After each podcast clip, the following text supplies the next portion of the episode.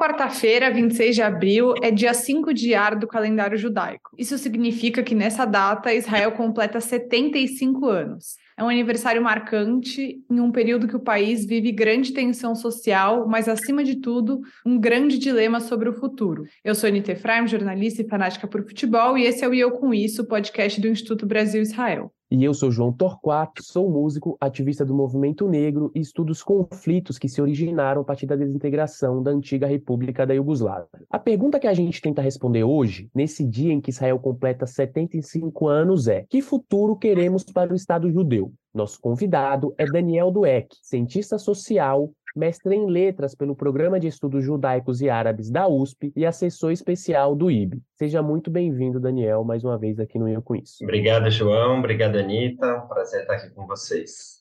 E Daniel, queria que você falasse um pouco, né, para o ouvinte, sobre esse momento que Israel vive. A gente vê uma convulsão social, né, contra essa reforma judicial, um governo de extrema direita, um clima muito tenso com os palestinos também, né? É no mínimo, digamos assim, um aniversário conturbado, né?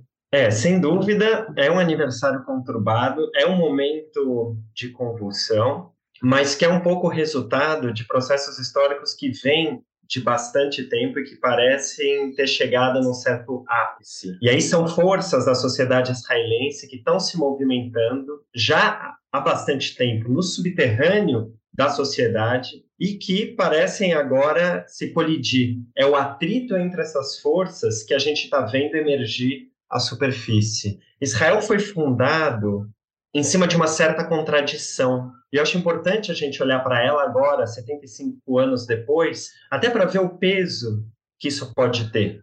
Israel surge como um Estado judaico e democrático, ou pelo menos com a proposta de se constituir como um Estado judaico e democrático. E o que se entende como judaico é uma pluralidade de coisas. Para alguns, ser judaico e democrático não carrega nenhuma contradição porque entendem a judeidade como uma espécie de nacionalidade. O judeu é judeu, como o francês é francês, o italiano é italiano, e não haveria contradição alguma no Estado judaico, assim como não há em outros estados democráticos não confessionais. Para outros, para aqueles que entendem o judaísmo como uma religião, por exemplo, um Estado judaico significa algo muito diferente e que pode sim colidir frontalmente com a ideia de um Estado democrático um Estado democrático, um Estado judaico que vai ter leis judaicas, por exemplo. E que leis judaicas são essas? As leis da Alahá, da ortodoxia judaica, como é que você concilia isso com o Estado para todos os cidadãos?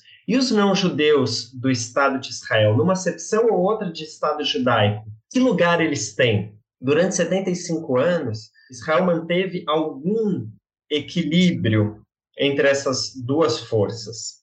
A impressão que dá é que agora, hoje, o que a gente tem visto, e já há algum tempo a gente tem percebido sinais disso acontecendo, é que as contradições elas estão mais acirradas, porque forças que eram periféricas, marginais no Estado de Israel, têm ganhado maior protagonismo. Uma delas que você mencionou aí no, no início da tua fala, essa extrema direita. Ao mesmo tempo, aqueles que permaneceram sempre um pouco alijados dessa ideia, os palestinos, não desapareceram. Então, essas modificações todas preparam um pouco o cenário dessa convulsão que a gente tem visto hoje e que a reforma judicial é só um elemento quase secundário em tudo que vem acontecendo. É, essa, essa reforma é o que tem sido dito, né, que coloca em xeque o caráter democrático de Israel, mas acho que talvez a bolha tenha explodido, né? Talvez essa fosse a gota d'água para o que precisava para tudo isso acontecer.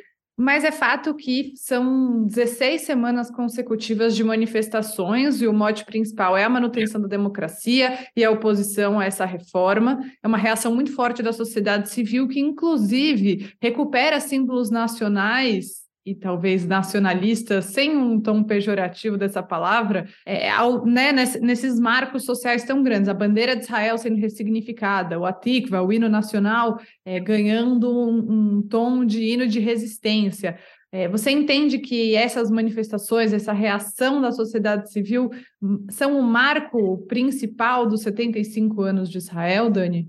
É ótimo até a maneira como você colocou. É, a reforma judicial, sem dúvida, é um problema e ameaça a democracia israelense, mas eu gostaria de, talvez, fazer uma provocação e dividir com vocês, Anitta, João, a perspectiva de que talvez a reforma judicial ela não seja a origem do problema, ela mais é resultado do problema. O que eu quero dizer é que não é a reforma judicial em si que ameaça a democracia israelense, mas é a fragilidade da democracia israelense que levou uma proposta de reforma judicial. E a gente está vendo as consequências um pouco desse processo. Reforma judicial é consequência, não ponto de partida.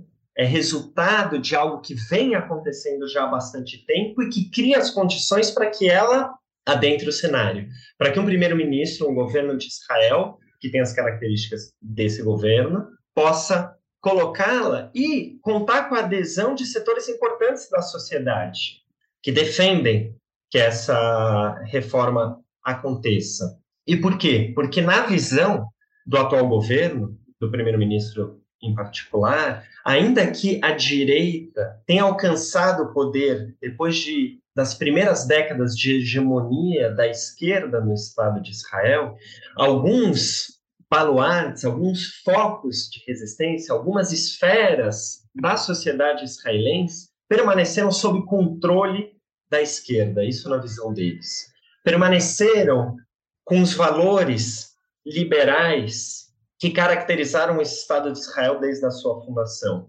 E uma dessas esferas é especificamente a Suprema Corte de Justiça, que é algo principal dessa reforma judicial.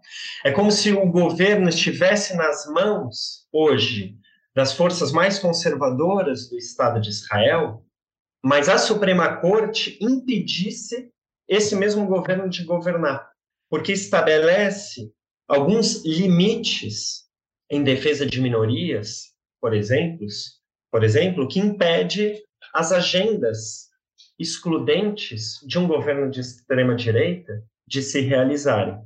E aí, então, já vindo nesse processo, é necessário enfrentá-la, enfraquecê-la, transformá-la, reformá-la. Agora, é, sobre essa essa questão dos símbolos que eu achei interessante de você ter colocado. De fato, quando a gente olha as manifestações em Israel, são muitas as bandeiras que a população utiliza, o hino é cantado, são símbolos nacionalistas, uma manifestação quase ufanista. E eu acho que isso mostra para a gente duas coisas que eu queria chamar atenção.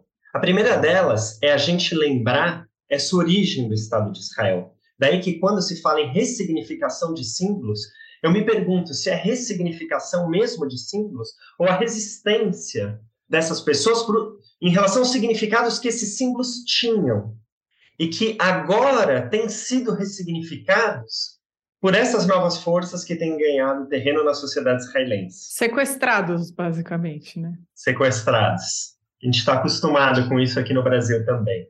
Porque as bande a bandeira de Israel, o azul e branco, o atikva, o hino israelense, eles eram símbolos daquele Estado de Israel liberal que se pretendia judaico enquanto nacionalidade e democrático, com lugar para todos os cidadãos, é aquele sonho de Estado de Israel que está representado nesses símbolos que agora estão sendo levados à rua pela população israelense e cujas ideias estão sendo desafiadas por esse governo, pela reforma judicial. Mas eu acho que diz também uma outra coisa e que a gente tem que olhar com bastante cuidado, que é a ausência, ou pelo menos pequena presença, em alguns lugares isso está sendo relativizado, é importante a gente dar visibilidade para isso, mas de setores não judaicos da sociedade israelense, em especial dos palestinos, nessas manifestações. Para muitos palestinos, nunca houve democracia no Estado de Israel. A democracia era para os judeus. Muitos palestinos se surpreendem quando veem israelenses saindo às ruas em defesa da democracia, porque para eles isso não faria sentido dentro daquilo que o Estado de Israel sempre foi.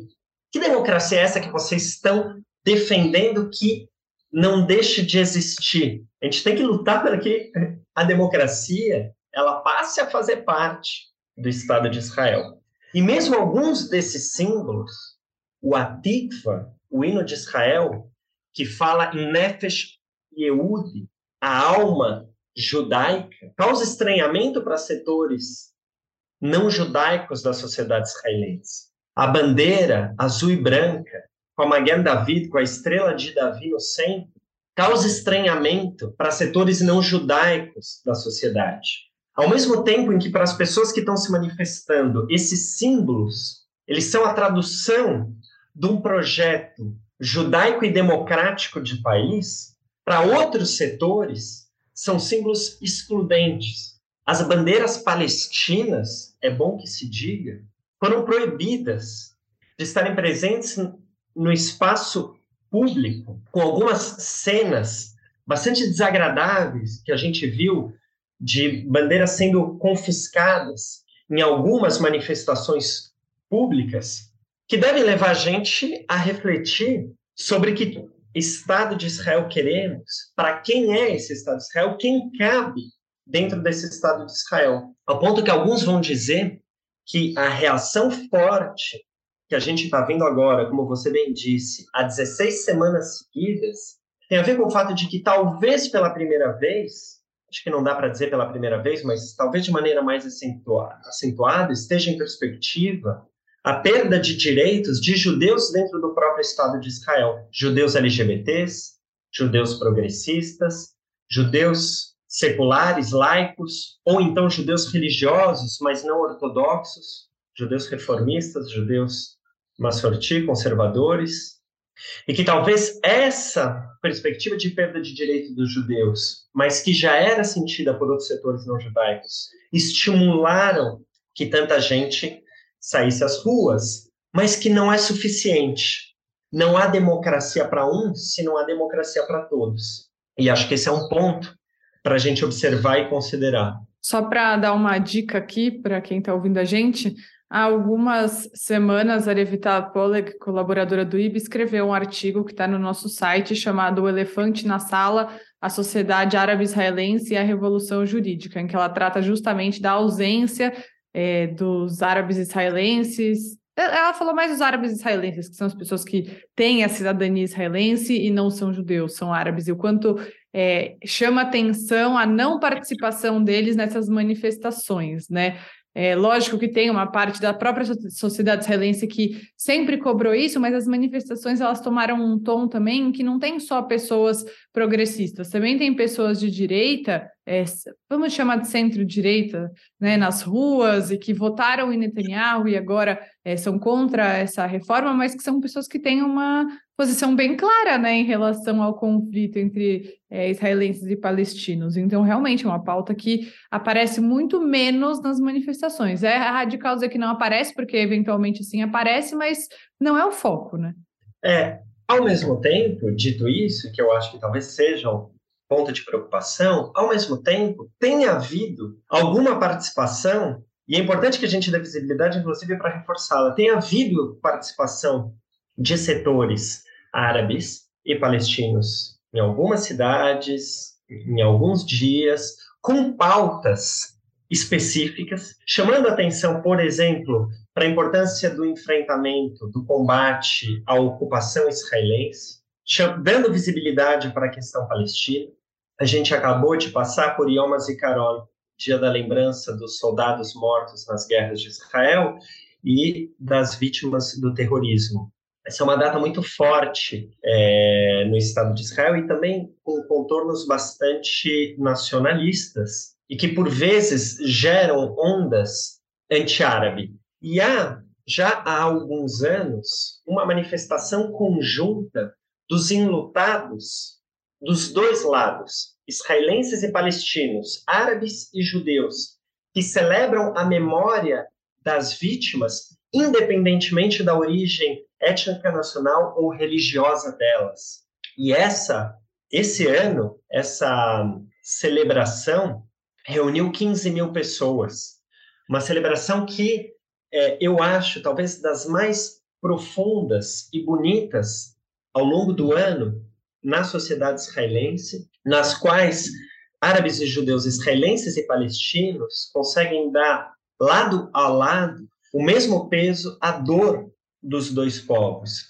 Então é importante a gente reconhecer, por um lado, a ausência árabe palestina, em especial nas manifestações, mas dar visibilidade a elas sempre que acontece. Porque diante dos momentos de crise, tal qual essa que a gente está vivendo, a gente tem a oportunidade de promover transformações sociais.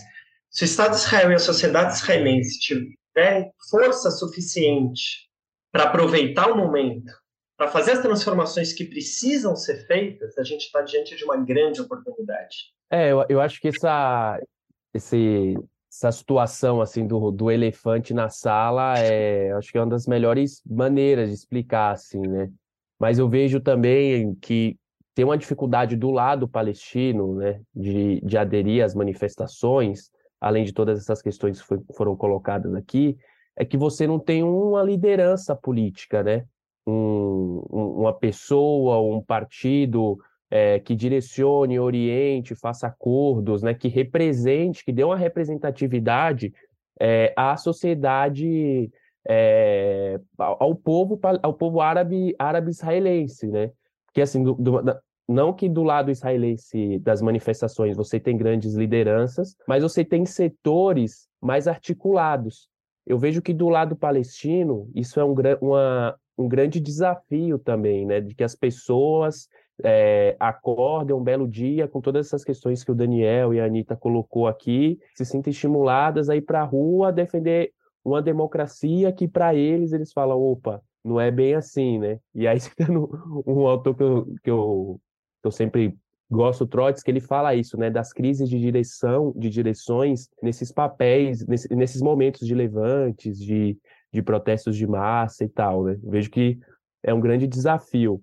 E é, em uma entrevista, né, Daniel, a correspondente Paula, Paula Deorte, do jornal Globo, o escritor israelense Yuval Harari disse que Israel corre o risco de se tornar uma teocracia messiânica. Você acha que, de fato, o país corre esse risco? Antes do Daniel responder, eu vou dar uma dica, tá? Para quem talvez esteja se sentindo um pouco perdido, não está entendendo a reforma, não está entendendo por que a gente está falando em teocracia messiânica. No episódio é, 201 do nosso podcast, chamado Democracia Israelense em Risco, é, isso tudo está muito bem explicado. Então, recomendo bastante que quem precisa de mais informações volte lá para entender é, com mais detalhes o que Israel está vivendo hoje, porque continua bem atual. Desculpa, Daniel, pode seguir.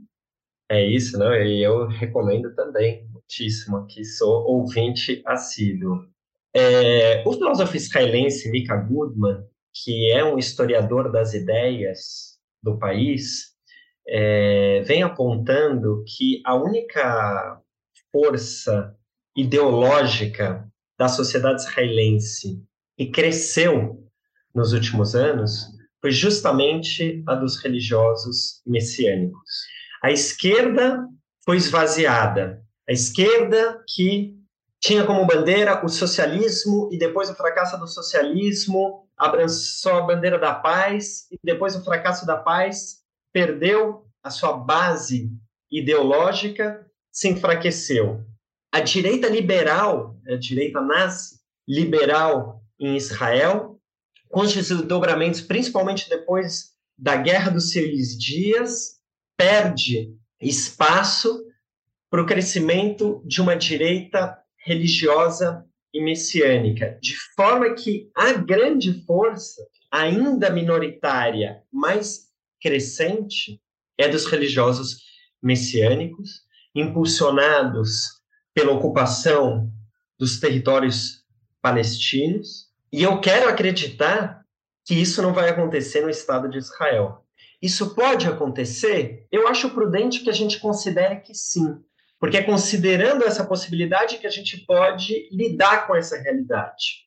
Eu acho que é uma postura mais condizente com, do que aquela que considera isso tão impossível que, inclusive, é, propõe que se lide com outros temas e não com esse. Eu acho que esse é um tema. E aí, para dialogar só com o início da sua questão, eu entendo que a ausência de democracia entre os palestinos e a ausência de uma liderança única pode trazer dificuldades, e esse tem sido um argumento reiterado dos governos de Israel para a ausência de negociações, ou responsabilizando os palestinos pelo fracasso das negociações. Eu queria propor da gente olhar para isso também como uma oportunidade. A sociedade palestina ela é tão diversa quanto a sociedade israelense. As duas sociedades, como qualquer outra sociedade do mundo, é composta por pessoas que pensam diferente. Daí que se o argumento é não dá para negociar com os palestinos porque eles são muito diversos, eu acho que a gente pode virá-lo de cabeça para baixo e dizer, ora, se os palestinos são tão diversos como se diz, que a gente converse com quem dá para conversar, que a gente forme as alianças possíveis, porque no fundo a sociedade israelense ela também é parecida nesse processo. A gente não pode esquecer que foi um israelense, não um palestino, que matou o primeiro-ministro Yitzhak Rabin pouco mais de 25 anos atrás, em meio às negociações de paz com os palestinos. Eu acho que o desafio de israelenses e palestinos diante de sociedades tão plurais, é ser capaz de fazer alianças entre aqueles setores que não são os setores excludentes da sociedade. Na medida do possível, isolar os setores excludentes, mas principalmente estabelecer alianças, aqueles que já entenderam que só há um futuro possível naquele território, que é um futuro compartilhado entre os povos. É, e me incomoda muito é, a abordagem que a gente vê, né, por parte da uma parte da diáspora judaica em relação a isso que você está falando, né? Essa é, estigmatização dos palestinos como um povo todo que apoia terroristas e coisas do tipo. Eu acho que isso é muito contraproducente.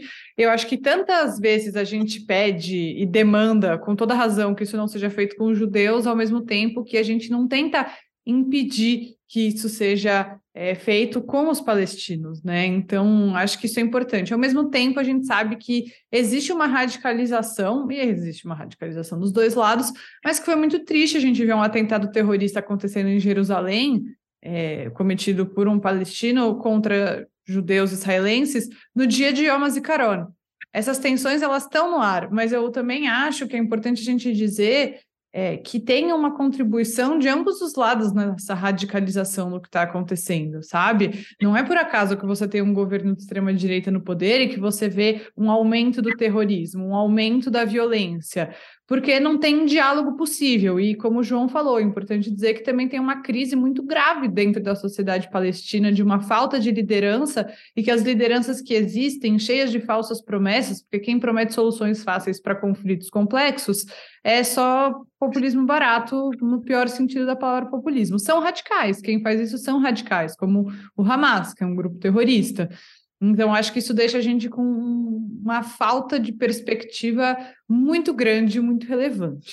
E ainda falando de extrema-direita, é, você já começou a responder isso, mas acho que é importante a gente falar, né? Você acha que dá para responder por que, que Israel chegou nesse colapso justamente agora, nesse marco de 75 anos de existência?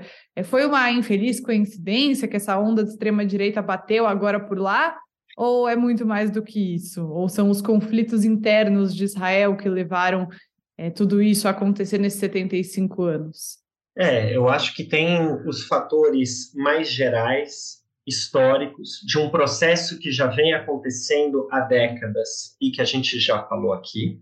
E tem os fatores conjunturais, e talvez valha a pena dizer. Israel, em pouco tempo, passou por muitas eleições nessas últimas eleições, em que esse governo foi eleito, aconteceram algumas coisas possibilitaram a aglutinação de forças religiosas de extrema direita e do Likud do primeiro-ministro Benjamin Netanyahu. E elas foram as seguintes: primeiro a esquerda israelense. Ao contrário de outras eleições, nessas eleições, os dois principais partidos de esquerda preferiram concorrer separadamente. Eles se dividiram no caso, o Partido Trabalhista, o Avodá, e o Partido da Esquerda Sionista, o Meretz, se dividiram, e o Avodá teve poucos votos, mas entrou no parlamento, o Meretz, nem isso, não conseguiu superar a cláusula de barreira, aproximadamente um pouco mais de 3%, 3,25% dos votos, e ficou fora. Nesse sentido, a representação da esquerda já foi menor. Por outro lado, os partidos árabes também se dividiram. Ao contrário de eleições passadas, em que os principais partidos árabes concorreram juntos, dessa vez, alguns partidos árabes não entraram na lista, também ficaram fora do parlamento, diminuindo também a sua representatividade.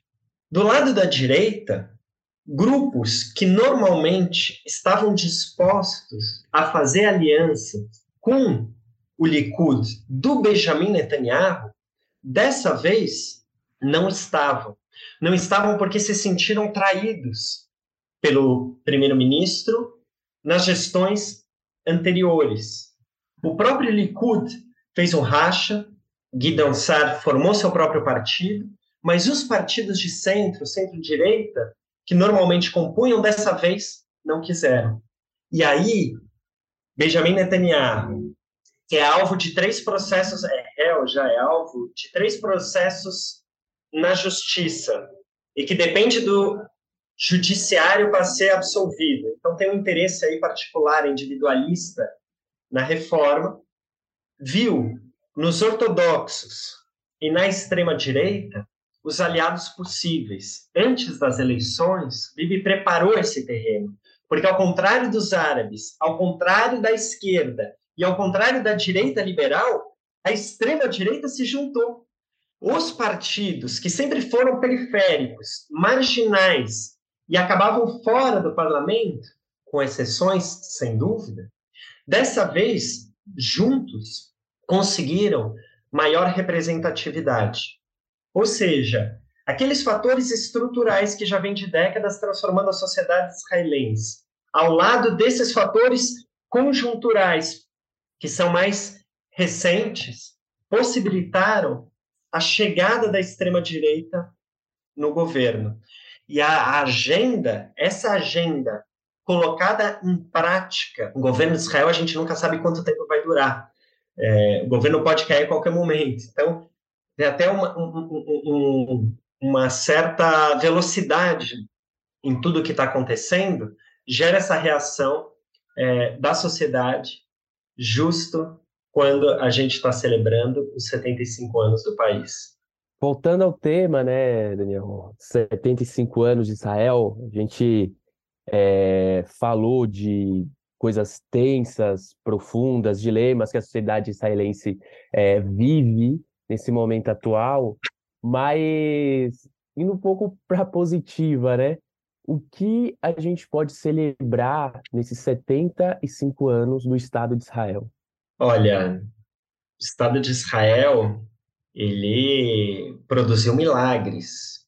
Eu acho, a gente costuma dizer, é, além da contradição conceitual que a gente apontou no início, de um Estado judaico e democrático, tem uma outra que costuma aparecer nos debates, que é se o Estado de Israel é um projeto colonial ou um projeto de libertação nacional, de autodeterminação de um povo.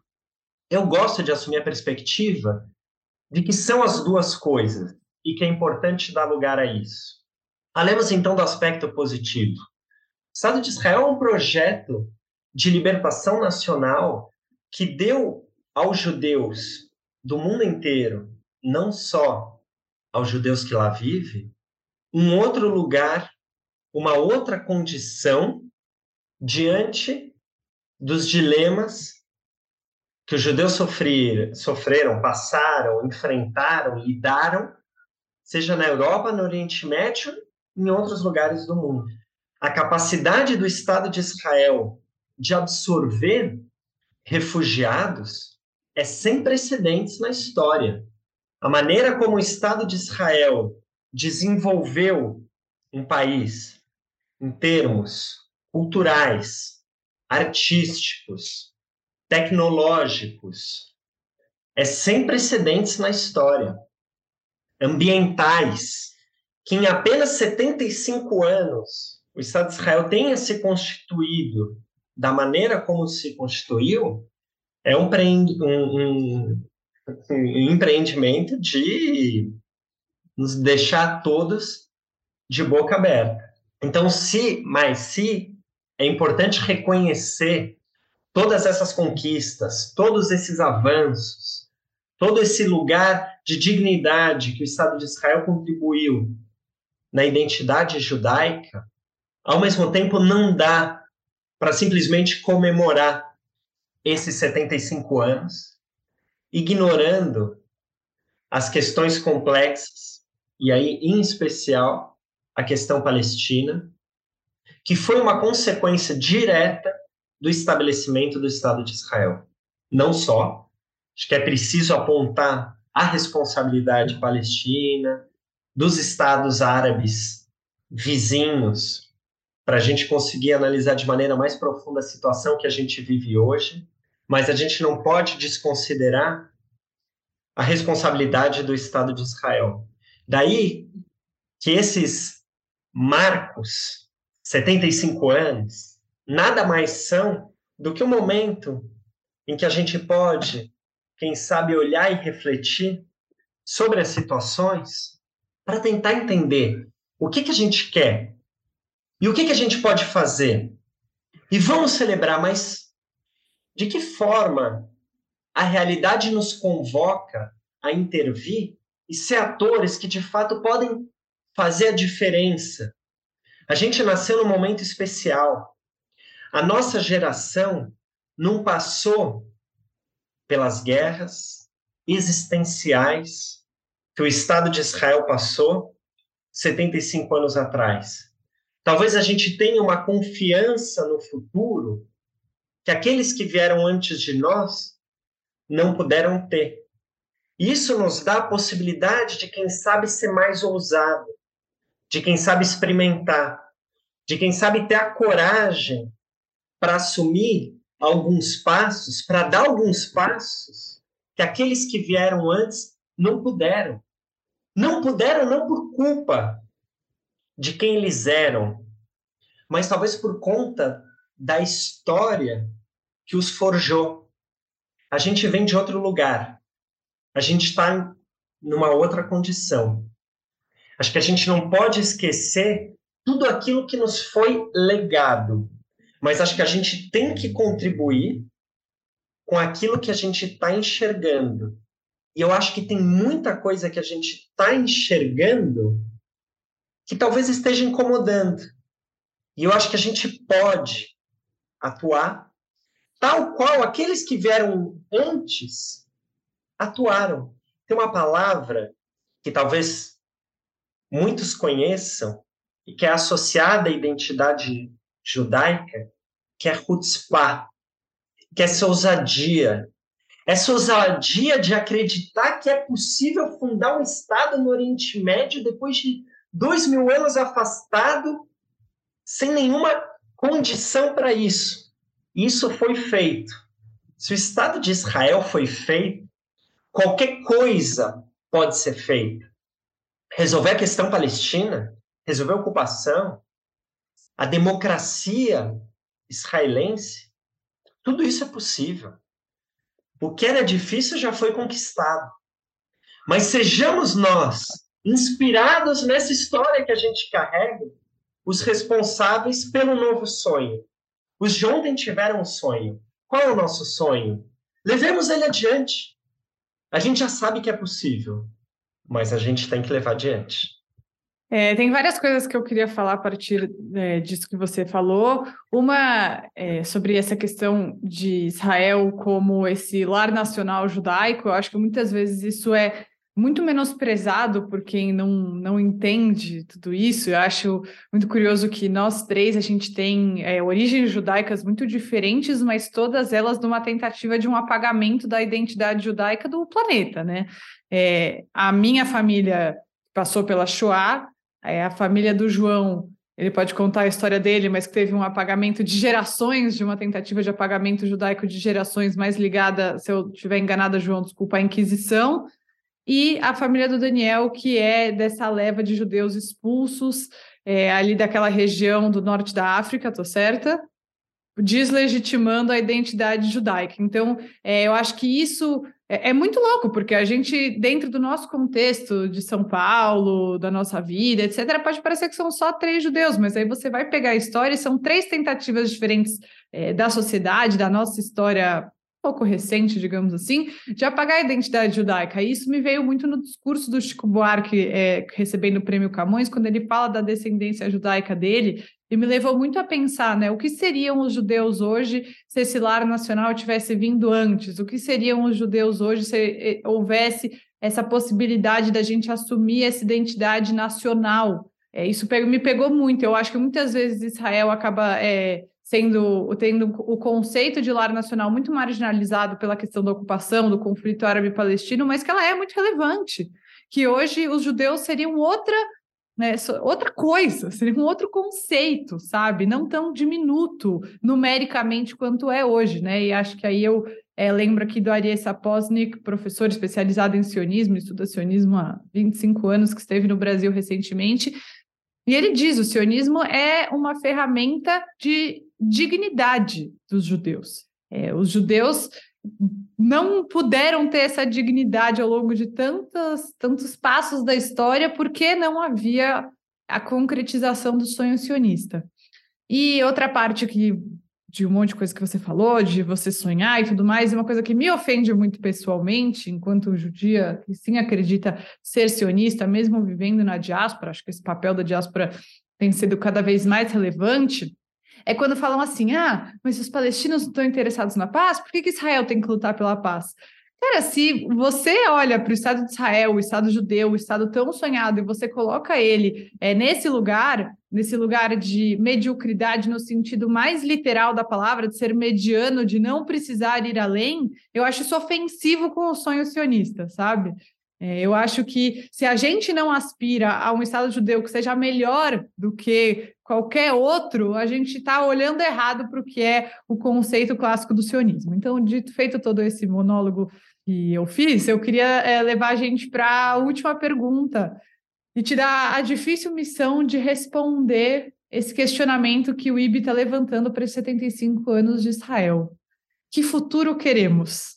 O futuro que eu gostaria para o Estado de Israel é um lugar que fosse acolhedor para todos os judeus, independente de viés religioso, nacional, de gênero, de cor ou raça, e ao mesmo tempo que fosse acolhedor para todos os povos que lá vivem ou que desejam viver, não judeus e principalmente palestinos, que fosse um Estado verdadeiramente democrático para todos os seus cidadãos, referência no respeito aos direitos humanos, e é isso. Com isso, a gente encerra o nosso episódio de hoje. Muito obrigado por estar aqui mais, por estar aqui mais uma vez com a gente. É, nesse episódio, a gente conversou com Daniel Dueck, que é cientista social, mestre em letras pelo Programa de Estudos Judaicos e Árabes da USP e assessor especial do IB. Mais uma vez, muito obrigado, Daniel. Eu que agradeço a vocês, sempre um prazer estar aqui. Dani, muito obrigada por estar aqui com a gente. E para quem quiser mandar uma mensagem, é só escrever para e eu com isso, institutobrasilisrael.org. Lembrando que o nosso podcast está em diversas plataformas de áudio, como Spotify, Orelo, Apple Podcasts, Google Podcasts e também no canal do YouTube do Instituto Brasil Israel. Não se esqueça de seguir o IB nas redes sociais. E também lembro que toda sexta-feira a gente tem o Expresso Israel para quem quiser entender com mais detalhes. Daniela Creche, nossa correspondente está sempre trazendo as principais notícias do que acontece por lá e você fica por dentro de tudo em meia hora. Então é isso, pessoal. Até quarta-feira que vem. Tchau.